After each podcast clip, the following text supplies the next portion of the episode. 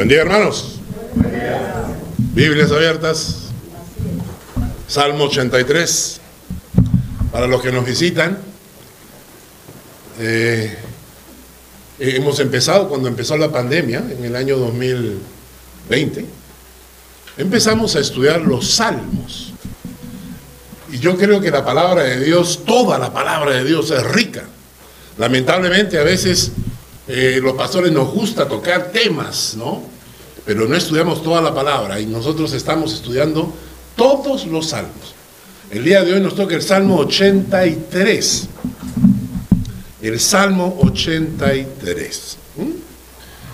Ahora, antes de empezar con el Salmo 83, quiero mencionar que todos nosotros pasamos por problemas en alguna oportunidad. ¿No es cierto?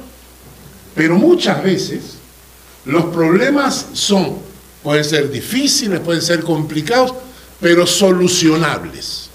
¿No? En el fondo son solucionables. ¿No? Entonces yo me voy manejando por la carretera, no me doy cuenta, es una zona de 80 porque están este, haciendo algún tipo de reparación en la carretera y yo vengo pensando en las musarañas, ¿no? Y son 120 y me agarra y ¡ping! ve la lucecita. Y entonces tú dices, no, 120 en zona de 80. O sea, tú sabes, ya sabemos lo que eso significa, ¿no? Es que no va a caer una multaza, ¿no? Si no te quitan la licencia de conducir por un mes, o sea, se te complica la vida, ¿no? Entonces te llega la multa, por la gracia de Dios, solamente de 120 francos, ¿no?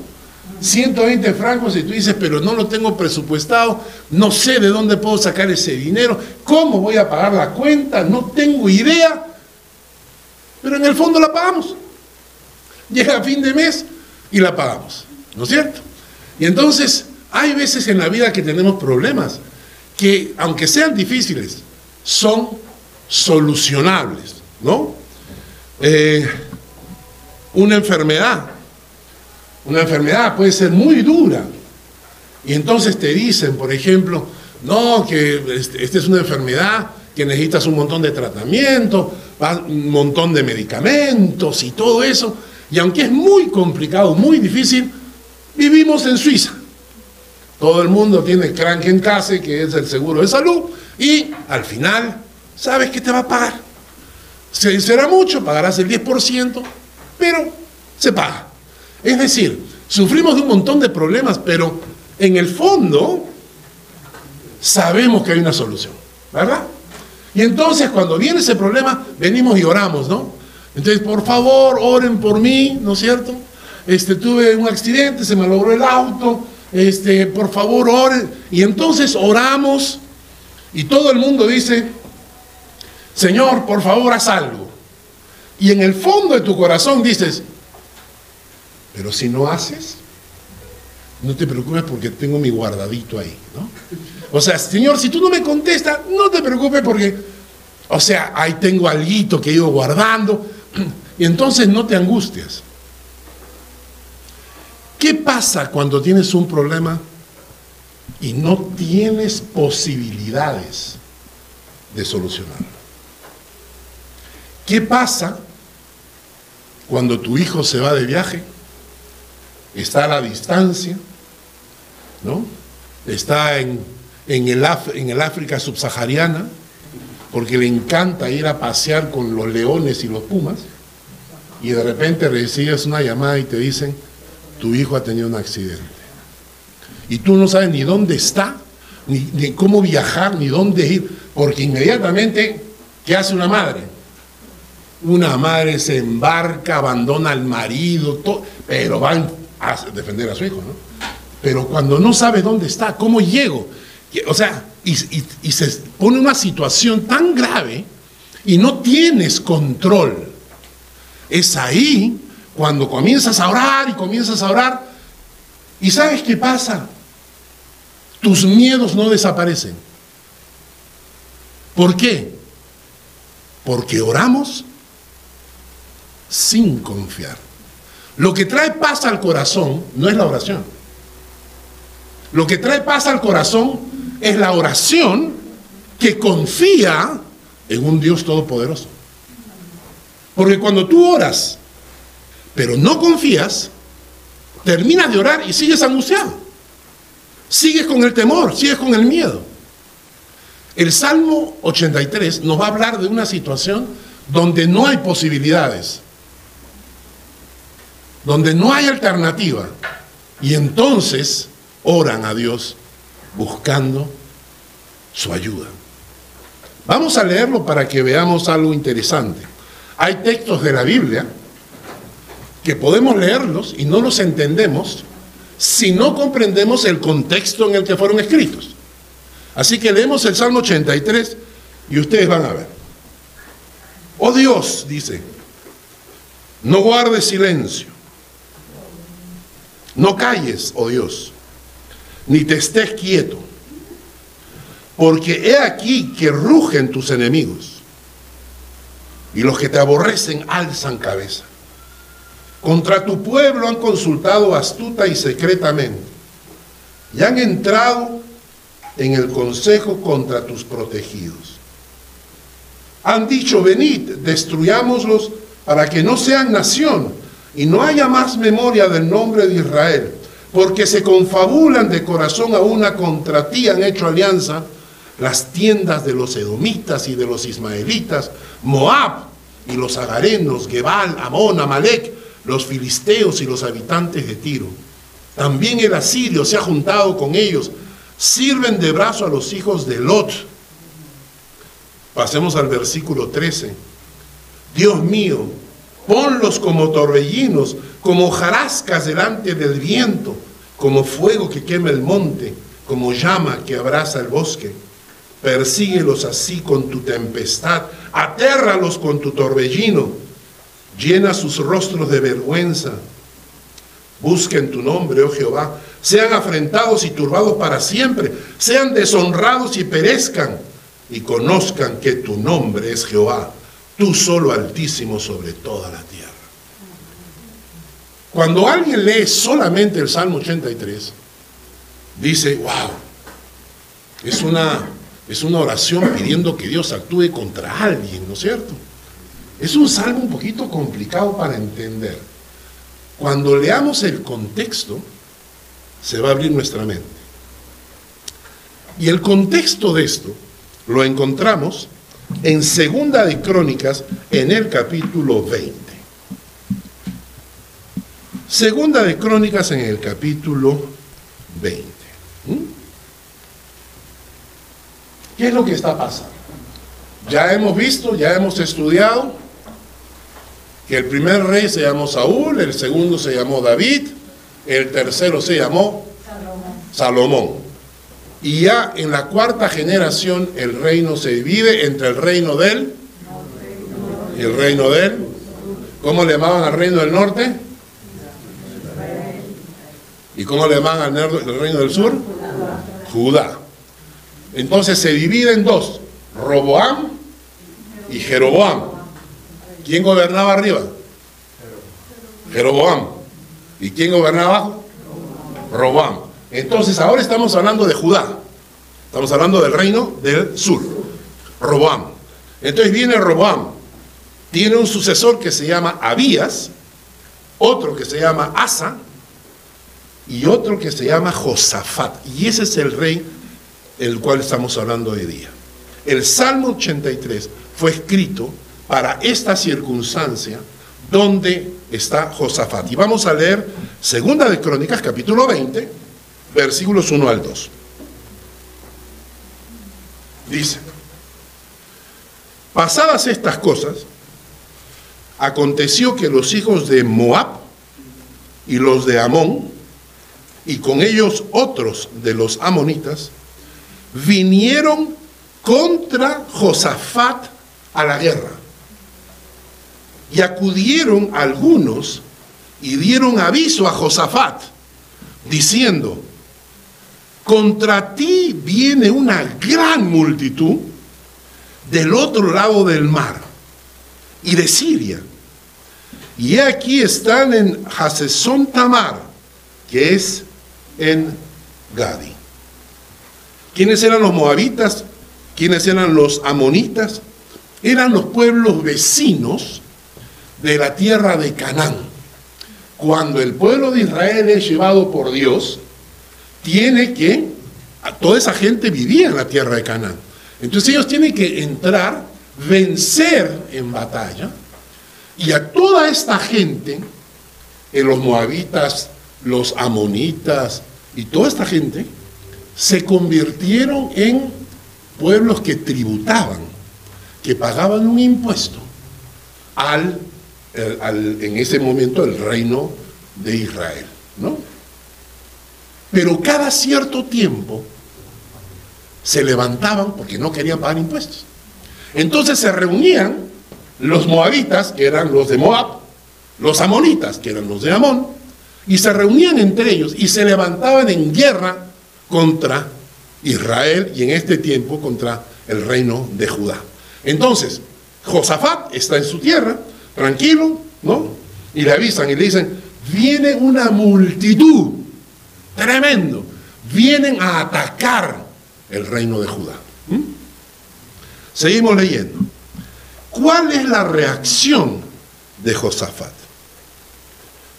Versículo 3. Entonces él, Josafat, tuvo temor. Y Josafat humilló su rostro para consultar a Jehová. E hizo pregonar ayuno a todo Judá. Lo interesante es que el texto te dice que Josafat tuvo temor. ¿Y saben por qué? Porque el temor es natural. El temor en los hombres es natural. Cuando tú te encuentras con alguna persona que se creen súper espirituales, ¿no? Este tipo de personas, y tú le dices, ¿sabes qué? Tengo temor. Carnal, ¿cómo puedes tener temor? El tener temor es, normal. Los seres humanos tenemos temor cuando viene algo que nos puede agredir. El problema no está en el temor, el problema está en cómo enfrentas el temor. Cómo vences el temor con tu confianza en Dios. Pero la primera reacción que vas a sentir es temor. Entonces Josafat siente temor. Pero ¿cómo enfrenta su miedo? Dice, Josafat humilló su rostro para consultar a Jehová. Y la otra cosa, hizo pregonar ayuno. Josafat humilló su rostro para consultar a Jehová. Esto es interesantísimo, hermanos. Para, para consultar a Dios. Estamos hablando del Dios del universo. ¿Ya? Cuando nosotros no éramos nada, no existíamos, antes de la creación del universo, Dios ya estaba. Y Dios viviendo en Trinidad, habló con el Hijo, habló con el Espíritu, y dijo, oye, ¿qué tal si creamos un universo? Ah, la creamos, ¿no es cierto? Vamos a crear. ¿Y qué hicieron? Dieron la orden. Ni siquiera lo tuvieron que hacer, sino que al dar la palabra, el universo se crea. Un universo, hermanos, que jamás conoceremos, porque es tan inmenso y tan grande, para que ustedes entiendan la grandeza de Dios.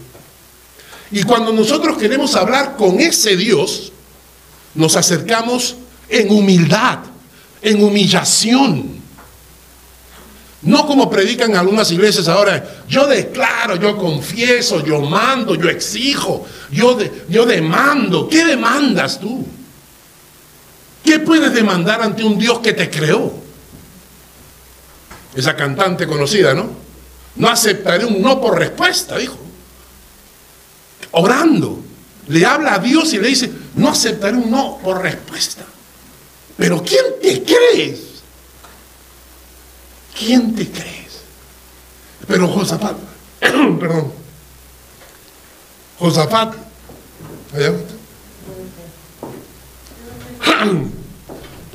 ya le da pesa, ¿no? Ya no, tiene la garganta de antes. y entonces, pero Josafat, ¿qué hace? Toma la actitud correcta. Se humilla delante de Dios. Eso significa que reconoces que Dios es más grande que tú. Eso significa que tú reconoces que eres polvo. Y te acercas a Dios y le dices, Señor, por favor. la palabra dice, Josafat se humilló, humilló su rostro para consultar a Dios. La palabra es preguntar a Dios en el hebreo, buscar a Dios. Eh, la palabra en hebreo significa acudir a alguien, ¿no es cierto? La segunda cosa que hace, que hace Josafat, y esto me encanta, hizo pregonar ayuno. Gracias.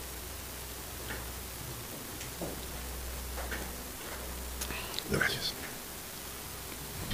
Hizo pregonar ayuno. Ahora, esto es algo que nosotros a veces no entendemos.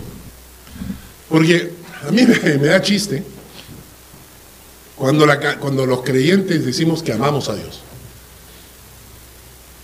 Amamos a Dios tanto que no podemos ayunar un día porque no puedo, yo no puedo dejar de comer. Amamos a Dios tanto que no podemos hacer una noche de vigilia porque no puedo. Amamos a Dios tanto, amamos a Dios tanto que no podemos diezmar, porque no, eso es del Antiguo Testamento. Amamos a Dios tanto que no podemos ayunar un día.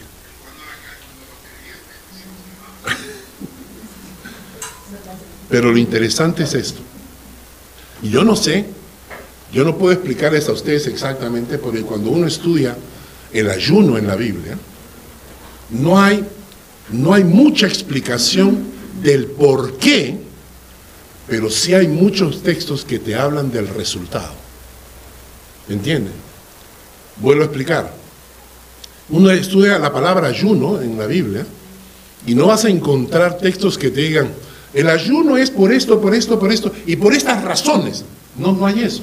Lo único que encuentras textos es para, por ejemplo, cuando Jesucristo agarra y dice, esos espíritus no salen sino con oración y ayuno. ¿Qué hace el ayuno? ¿Qué, o sea, ¿qué factor, qué, qué determina el ayuno que activa ciertas áreas espirituales en nuestra vida? Quizás es porque estás diciéndole a Dios, la comida para mí es algo tan vital para sobrevivir, que aún eso estoy capaz de dejar por amor a ti. Entonces estoy capaz de dejar de comer si es necesario con tal de buscarte en esos momentos. Y eso activa el poder de Dios. Entonces Josafat agarra y dice, ok, una cosa, se humilló para consultar a Jehová e hizo pregonar ayuno a todo Judá. Claro, que era el rey, ¿ah? Él era el rey, o sea, no es que él se paró y dijo, voy a ayunar, ¿no? No, él era el rey. Me ayunan todos. Estamos en una situación tan grave que me ayunan todos, ¿no? Aquí no hay que, que, no, que yo no quiero. Acá me ayunan todos. Versículo 4. Se reunieron los de Judá para pedir socorro a Jehová. Y también de todas las ciudades de Judá vinieron a pedir ayuda a Jehová. Y esto es interesante. En el texto en, hebreo no aparece la palabra socorro. Aparece en la traducción. Pero en el original hebreo aparece buscar a Jehová. Han traducido pedir socorro con la palabra buscar a Jehová. Y luego dice que todas las ciudades de Judá vinieron a pedir ayuda a Jehová. ¿Y por qué es esto? A mí me gusta este texto porque la palabra no dice que fueron a pedir socorro. Dice que fueron a buscar a Dios. Y porque esa es la mala costumbre de los creyentes. Buscamos los milagros del Señor, pero no buscamos al Señor. Y por eso cuando el Señor hace sus milagros, eh, nos dura igualito que los ciegos. De los 10 que recibieron milagros, uno regresó a agradecer y nueve se perdieron. Y esa es nuestra mala costumbre. ¿Cuántas veces ocurre? ¿Cuántas veces ocurre? Conocemos a alguien, asistió a la iglesia, creyente, de repente por algunas circunstancias se separa, se aleja, ya no viene a la iglesia, ya no lee la palabra, hasta que viene el problema. Y no buscan a Dios. Buscan los milagros del Señor. No buscan a Dios. Buscan los beneficios del Señor. Y piden oración, y piden oración, y piden oración. Pero no buscan al Señor. Solo quieren que Dios les conceda los milagros. Y este texto me gusta, porque lo que pasó acá es que el pueblo fue a buscar no el socorro, como leeríamos en español, fueron a buscar a Dios. Y eso es, es tan precioso, hermanos. ¿No les ha pasado? Nosotros vivimos en Suiza. La gente del mundo cree que nosotros somos millonarios, ¿no? ¿Cierto? Que tenemos un montón de plata. Y cualquier amigo, familiares, vecinos, parientes, gente lejana, tiene algún problema económico aló, hola, que hace tiempo que no hablamos. ¿Me pueden mandar dinero porque necesito? Todos creen que tenemos el... ¿Y qué pasa con nosotros? ¿Te molesta o no? ¿Te molesta o no? Dime. A la primera la pasas, ¿no? Pero después te sientes usado. Te sientes que te llaman solo para pedirte. ¿Cómo se sentirá Dios? ¿Cómo se sentirá Dios? Que no lo buscamos, sino solo buscamos sus beneficios. Josafat está haciendo las cosas bien. El pueblo está haciendo las cosas bien. Josafat ha ido a buscar a Dios. Josafat ha proclamado ayuno. El pueblo ha respondido. Y de todas las ciudades se reunieron en Judá para pedir socorro a Jehová. Vamos a leer el versículo 5 en adelante. Ahora viene el clamor de Josafat. Ya viene la oración en sí. Y tomen nota de las palabras que usan. Dice, versículo 5. Entonces Josafat se puso en pie en la asamblea de Judá y de Jerusalén, en la casa de Jehová delante del atrio nuevo, y dijo, Jehová, Dios de nuestros padres, ¿no eres tú en los cielos y tienes dominio sobre todos los reinos de las naciones? No está en tu mano tal fuerza y poder que no hay quien te resista. Dios nuestro, ¿no echaste tú a los moradores de esta tierra delante de tu pueblo Israel y las diste a la descendencia de Abraham, tu amigo, para siempre? Ellos han habitado en ella, te han edificado en ella santuario a tu nombre, diciendo, si mal viniere sobre nosotros, o espada de castigo, o pestilencia, o hambre, nos presentaremos delante de esta casa, de la casa de Dios, y delante de ti, porque tu nombre está en esta casa, y a causa de nuestras tribulaciones, clamaremos a ti, y tú nos oirás y salvarás. ¿Crees en un Dios de imposibles? ¿En serio? Cuando tenemos el guardadito, sí. Hay que ver. Como alguien dijo una vez, ¿alguna vez traicionaríamos al Señor? La iglesia se paró y dijo, nunca. Y el pastor dijo, esperemos que cante el gallo. Versículo 10. Ahora pues he aquí los hijos de Amón y de Moab y los del monte de Seir a cuya tierra nos quisiste, no quisiste que pasase Israel cuando venía de la tierra de Egipto, sino que se apartase de ellos y no los destruyese. He aquí ellos nos dan el pago viniendo a arrojarnos de la heredad que tú nos diste en posesión. Oh Dios nuestro, ¿no los juzgarás tú? Y aquí viene la clave porque en nosotros no hay fuerza contra tan grande multitud que viene contra nosotros. No sabemos qué hacer. A ti volvemos nuestros ojos. Qué preciosa oración. En nosotros no hay fuerza contra tan grande multitud. No sé qué hacer, Señor. No sé qué hacer. A ti vuelvo mis ojos. Alzaré mis ojos a los montes, de donde vendrá mi socorro. Mi socorro viene de Jehová, que hizo los cielos y la tierra. Hermanos, ojalá, ojalá nunca tengamos que pasar por una situación así. Yo les digo, porque cuando es una situación tan angustiante, cuando dices, Señor, no tengo fuerzas para hacer esto, no puedo más, ya no puedo más, Señor. Señor, ya no aguanto. Señor, dame fuerzas porque no tengo de dónde sacarlas. A ti vuelvo mis ojos. Ahora entendiendo lo que estaba pasando Josafat, volvemos a leer el Salmo 83. Y ahora vamos a comprender qué es lo que dice. El Salmo 83 entonces nos dice, oh Dios, no guardes silencio. No calles, oh Dios, ni te estés quieto. Señor, no, te, no sé qué hacer, no, no tengo fuerza, no sé a dónde ir. A ti vuelvo mis ojos, Señor. Oh Dios, no guardes silencio. Señor, no calles. Señor, no te estés quieto. Porque aquí rugen tus enemigos.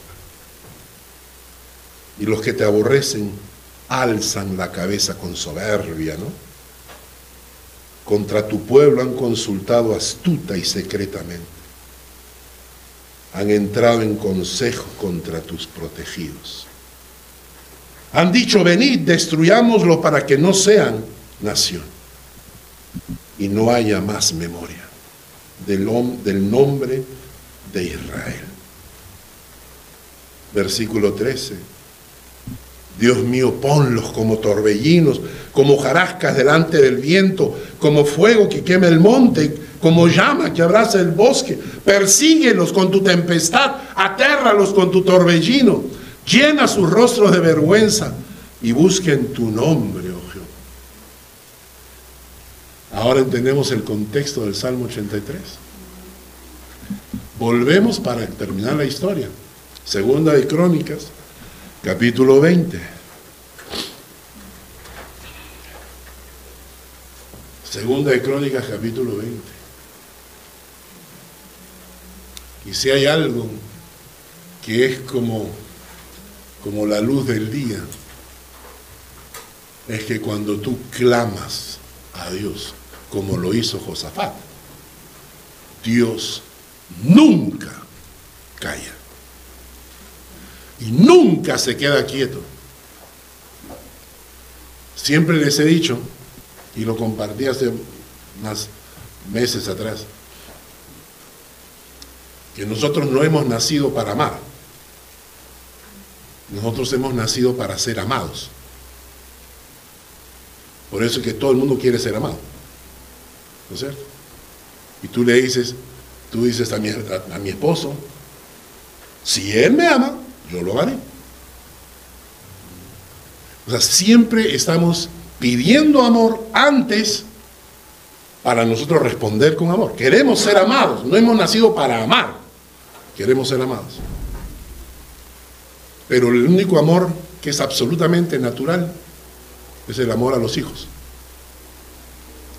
El amor a los hijos, no importa lo que hagan estos miserables, tú vas a amarlos siempre. ¿Sí? No importa lo que hagan. Y algunos, algunos somos bendecidos con hijos maravillosos y a otros les toca unas ratas peludas. No importa, los vas a amar siempre. ¿Por qué? Porque es la imagen de Dios en tu corazón. Ese es el amor que Dios nos tiene. Dios nos ama como nosotros amamos a nuestros hijos. Para que cuando te sientas mal recuerdes que mis hijos, no importa lo que hagan, el día en que mis hijos me llaman y me dicen, papá, necesito tu ayuda, yo voy a ayudarles. Y cuando tú clamas a Dios, Dios responde como tú responderías con tus hijos. Josafat hizo lo correcto. Josafat humilló su corazón. No prepotencia, humilló su corazón. Ayunó, proclamó ayuno. El pueblo buscó a Dios, no solamente los milagros de Dios. Y luego Josafat ora y clama y dice, Señor, Señor, no, no, tenemos fuerza, no tenemos. A ti volvemos nuestros ojos, tú, Señor, ayúdanos, no te quedes en silencio, no te quedes quieto, obra. Mira que vienen estos enemigos. Y entonces en el capítulo 20, el versículo 13, dice,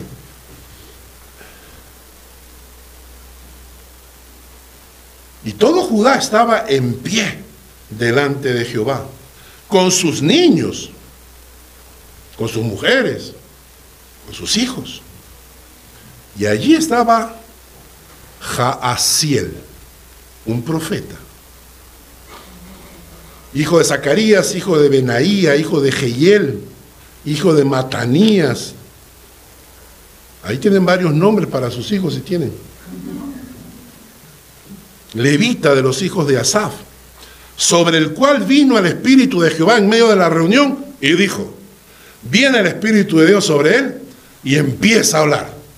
Y dice, oíd Judá, todo, y vosotros, moradores de Jerusalén y tú, rey Josafat, Jehová os dice así, no temáis y no os amedrentéis delante de esta multitud tan grande, porque no es vuestra la guerra, sino de Dios. Cuando leí esto, se me pusieron los pelos de punta. Cuando llegamos a entender que mis guerras son sus guerras, mis luchas son sus luchas. Que Él está conmigo como cuando yo estoy con mis hijos. Cuando la angustia de mis hijos son mis angustias. Cuando tu hijo regresa del colegio y te dice, papá, me están haciendo bullying. Su dolor se convierte en tu dolor. Y entonces buscas alguna alternativa. Si nosotros como seres humanos lo hacemos, ¿no lo hará Dios por nosotros? ¿No luchará Dios tus batallas? Claro que a veces te tiene, te tiene que dejar que luches, ¿no? Como la mariposa, ¿no? Cuando la mariposa tiene que expandir sus alas para poder romper su capullo. Si tú le cortas el capullo para ayudarla, no le salen las alas. Se quedan atrofiadas. Entonces, en ese momento tienes que dejar que la pobre mariposa luche contra el capullo, porque la fuerza que hace para romper el capullo con sus alas hace que le salgan sus alas preciosas. Entonces a veces Dios te va a decir, acá estoy, pero tienes que luchar, tienes que sacar tus alas. Pero cuando no puedes, cuando la batalla es tan grande que tú no tienes control, Dios se para a tu lado y dice, tus batallas son mis batallas. Porque ese es el Dios que mandó a su Hijo a morir en la cruz por mí. Ese es el Dios que me ama. Y por eso confiamos en Él. El texto continúa. Versículo 16. Mañana descenderéis contra ellos. He aquí que ellos subirán por la cuesta de Cis y los hallaréis junto al arroyo antes del desierto de Jeruel. Pero tranquilos, lleven su café, ¿no? A los argentinos lleven su mate, ¿no? Esa es agüita con, pasto, eso, ¿eh? Lleven ahí. Eso, lleven ahí su mate. ¿Por qué? Porque no habrá para qué peleéis. vosotros, en este caso, en este caso, ustedes no van a pelear. Y luego dice, paraos, estad quietos y ved la salvación de Jehová con vosotros. Oh Judá y Jerusalén, no temáis ni desmayéis, salid mañana contra ellos, porque Jehová estará con vosotros. Ahora, con eso, ya el pueblo, más tranquilo, ¿no es cierto? Esa noche, es decir, ¿sabes qué? Prepárame unos churrasquitos aquí tranquilo, mañana vamos a ver la victoria del Señor, ¿no? Pero noten ustedes lo que va a pasar al día siguiente. Versículo 18. Entonces Josafat se inclinó rostro a tierra. Y asimismo todo Judá y los moradores de Jerusalén se postraron delante de Jehová y adoraron. ¿Saben ustedes que postrarse y adorar en el hebreo es la misma palabra? Postrarse y adorar es la misma palabra. ¿Qué significa? Poner tu frente en el piso. Esta es la actitud para adorar a Dios. Noten ustedes la diferencia con lo que se predica hoy en día. ¿eh? En muchas iglesias ahí viene el ungido, ahí viene el, apóstol, ahí tal, profeta, ¿no es cierto? No. La palabra de Dios dice que si te acercas al Señor, te postras delante de Él. Y, avergoncémonos, hermanos. Nosotros estábamos de vacaciones, conocimos a un grupo de, de, gente que tenía una empresa de turismo en Egipto, y todos ellos eran árabes, musulmanes. Y un día después del almuerzo me acerco y le pregunto por uno de ellos y me dicen, está orando abajo. Cuando regresó tenía marcado acá rojo. Le digo, ¿y esa marca? Es que cuando nos postramos a adorar, se marca la frente. ¿Quién? Un grupo de gente musulmana que adora a un Dios falso. Gente que adora a un Dios falso. Se postra y pone su frente en el piso para adorar a Dios.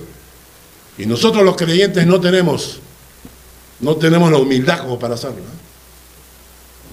Por eso están avanzando. Podremos nosotros, como iglesia, ser un impacto en el mundo como para que esa gente voltee sus ojos al Señor. No seremos nunca un impacto mientras la iglesia no sepa humillarse delante de Dios de esa manera. Y oremos a Dios de esa manera. Ellos oran cinco veces al día. Los creyentes oran cinco minutos y dicen, ya Señor, no tengo tiempo, tengo que ver televisión. Postrado estaba ahí Josafat. Postrado estaba adorando. Inclinó su rostro a tierra. Se postró delante de Dios. Versículo 19. Y se levantaron los levitas de los hijos de Coat y de los hijos de Coré para alabar a Jehová, el Dios de Israel, con fuerte y alta voz. Y cuando se levantaron por la mañana, salieron al desierto de Tecoa. Mientras ellos salían, Josafat estaba en pie y dijo, oídme Judá, moradores de Jerusalén. Creed en Jehová vuestro Dios y estaréis seguros creed a sus profetas, seréis prosperados. Y, ha, habido consejo con el pueblo, puso a algunos que cantasen y alabasen a Jehová, vestidos con ornamentos sagrados, mientras salía la gente armada y que dijesen glorificad a Jehová porque su misericordia es para siempre. Y quiero que tomen nota de la siguiente frase. Y cuando comenzaron a entonar cantos de alabanza, Jehová puso contra los hijos de Amón, de Moab y del monte de Seir las emboscadas de ellos mismos que venían contra Judá y se mataron los unos a los otros. ¿Vieron la relación? Cuando comenzaron a entonar cantos de alabanza, Jehová puso contra los hijos de Amón y de Moab las emboscadas de ellos mismos. ¿Cuál fue la clave? Vamos a salir a gritarlos ahí, ¿no? Vamos a ir a amenazarlos. No.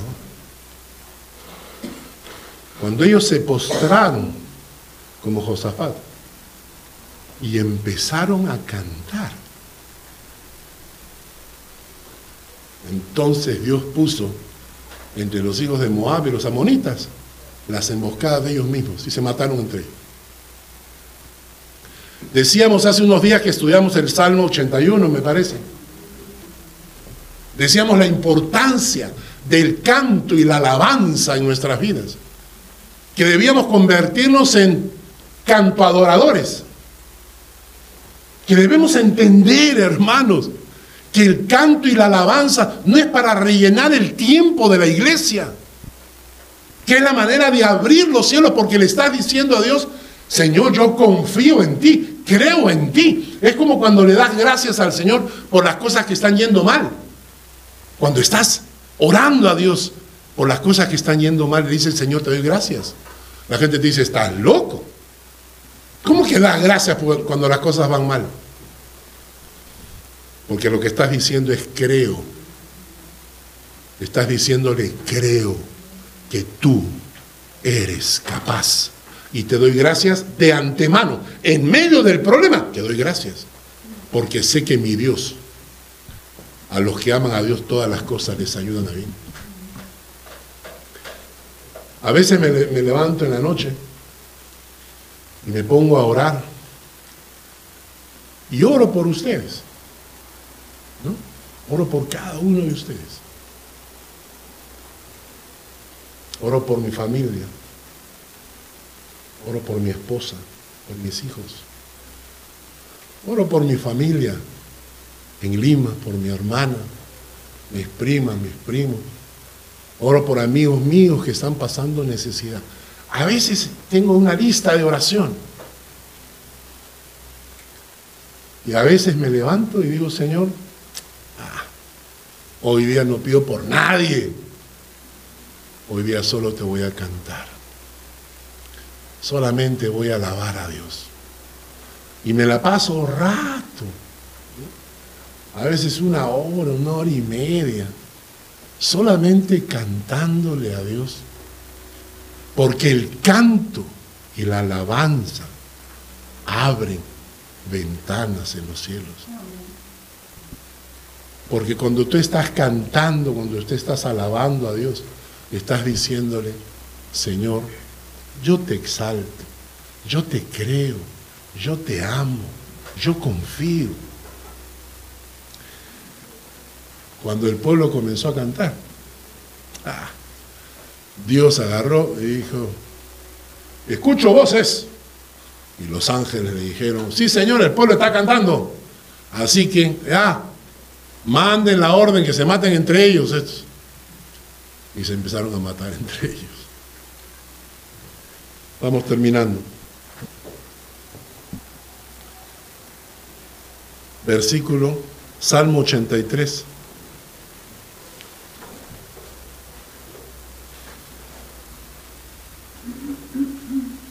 Versículo 18.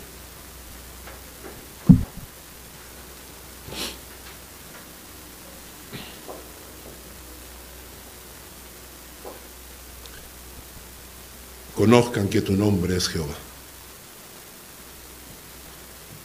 Tú solo, altísimo, sobre toda la tierra. Y así fue como Josafat recibió la victoria de Dios. Una batalla que él no tuvo que luchar.